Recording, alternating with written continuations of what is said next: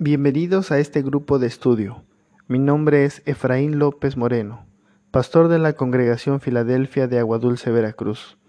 Mi finalidad es que usted pueda conocer más a Dios a través de estudios breves, pero que trasciendan a nuestras vidas actuales. Debemos estar conscientes que son muchos los peligros que enfrentamos en esta época, especialmente los jóvenes, pero también para todo el cristiano. Sin embargo, no son nuevos estos peligros, ni tampoco son temas que queden fuera de la palabra de Dios.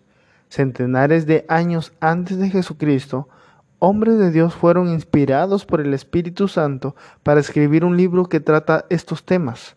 Y el objeto del presente estudio es aquel libro de la Biblia que se llama Proverbios. El libro Proverbios toca cada aspecto de la vida humana y demuestra el interés de Dios en ella. A usted, hermano y amigo, le va a gustar mucho el estudio de este libro porque es un libro muy práctico. Todos necesitamos de la sabiduría y este libro de la Biblia nos la provee. Los que tienen muchos años de ser cristianos necesitan la sabiduría para que aumenten el saber, como lo dice Proverbios 1.5. La necesitan para dar instrucción y dirección a sus hijos, para que ellos no corran con la mala compañía. Para nuestros jóvenes no existe mejor libro en todo el mundo que este. Es posible que en toda la Biblia no haya otro libro que se dedique más al joven. Si el joven quiere crecer en sabiduría y en estatura y en gracia para con Dios y los hombres, debe devorar este libro, Proverbios. La garantiza un buen éxito para toda la vida. Proverbios tiene 31 capítulos. Es un libro extenso Además está escrito de una manera variada. Hay sentencias expresadas en un solo versículo. Hay secciones que están agrupadas bajo un mismo tema, aunque a, manera de discurso, ofreciéndolos todo en un contexto. Y algunos otros solo se presentan en una forma aislada, ya sea individualmente o a manera de estrofa. Por ello no ha sido fácil definir una estrategia a la hora de definir este estudio.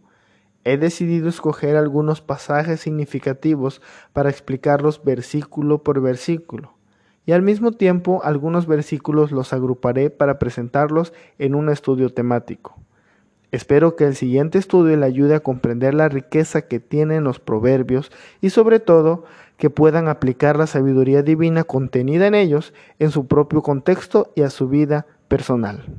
El versículo 1 presenta tanto el libro completo como los capítulos del 1 al 9 en particular.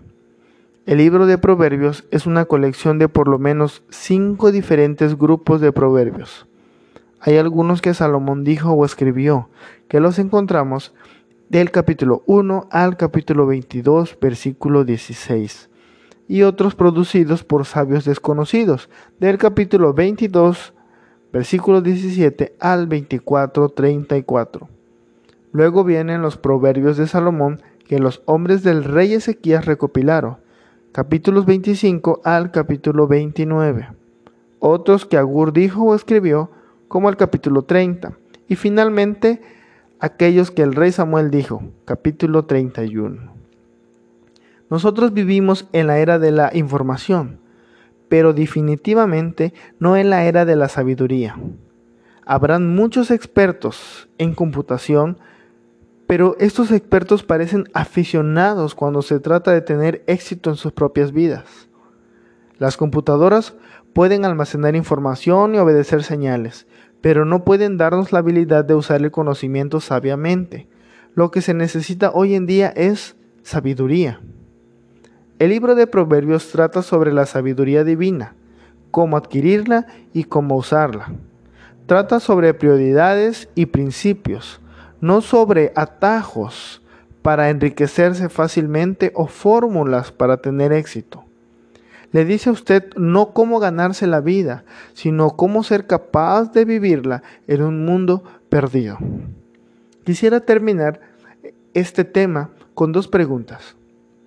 ¿Dónde está la sabiduría que hemos perdido en el conocimiento? Reflexiónelo por un momento. Le, le, repito la pregunta. ¿Dónde está la sabiduría que hemos perdido en el conocimiento? Tal vez conocemos mucho, tal vez sabemos demasiadas cosas, pero no sabemos en qué momento ocuparlas. La segunda pregunta, ¿dónde está el conocimiento que hemos perdido en la información? A veces nuestras mentes están llenas de tanta información, pero esa información no se ha vuelto conocimiento. Y si no se ha vuelto un buen conocimiento, tampoco podremos utilizarlo sabiamente en nuestras vidas. Hermano, amigo, todos necesitamos la sabiduría. Todos necesitamos acercarnos a ella. Todos necesitamos conocerla. Le invito a continuar escuchando estos audios, porque a través del libro de Proverbios no solamente la conoceremos, sino que la adquiriremos y aprenderemos a cómo usarla en nuestras vidas. Que Dios bendiga tu vida.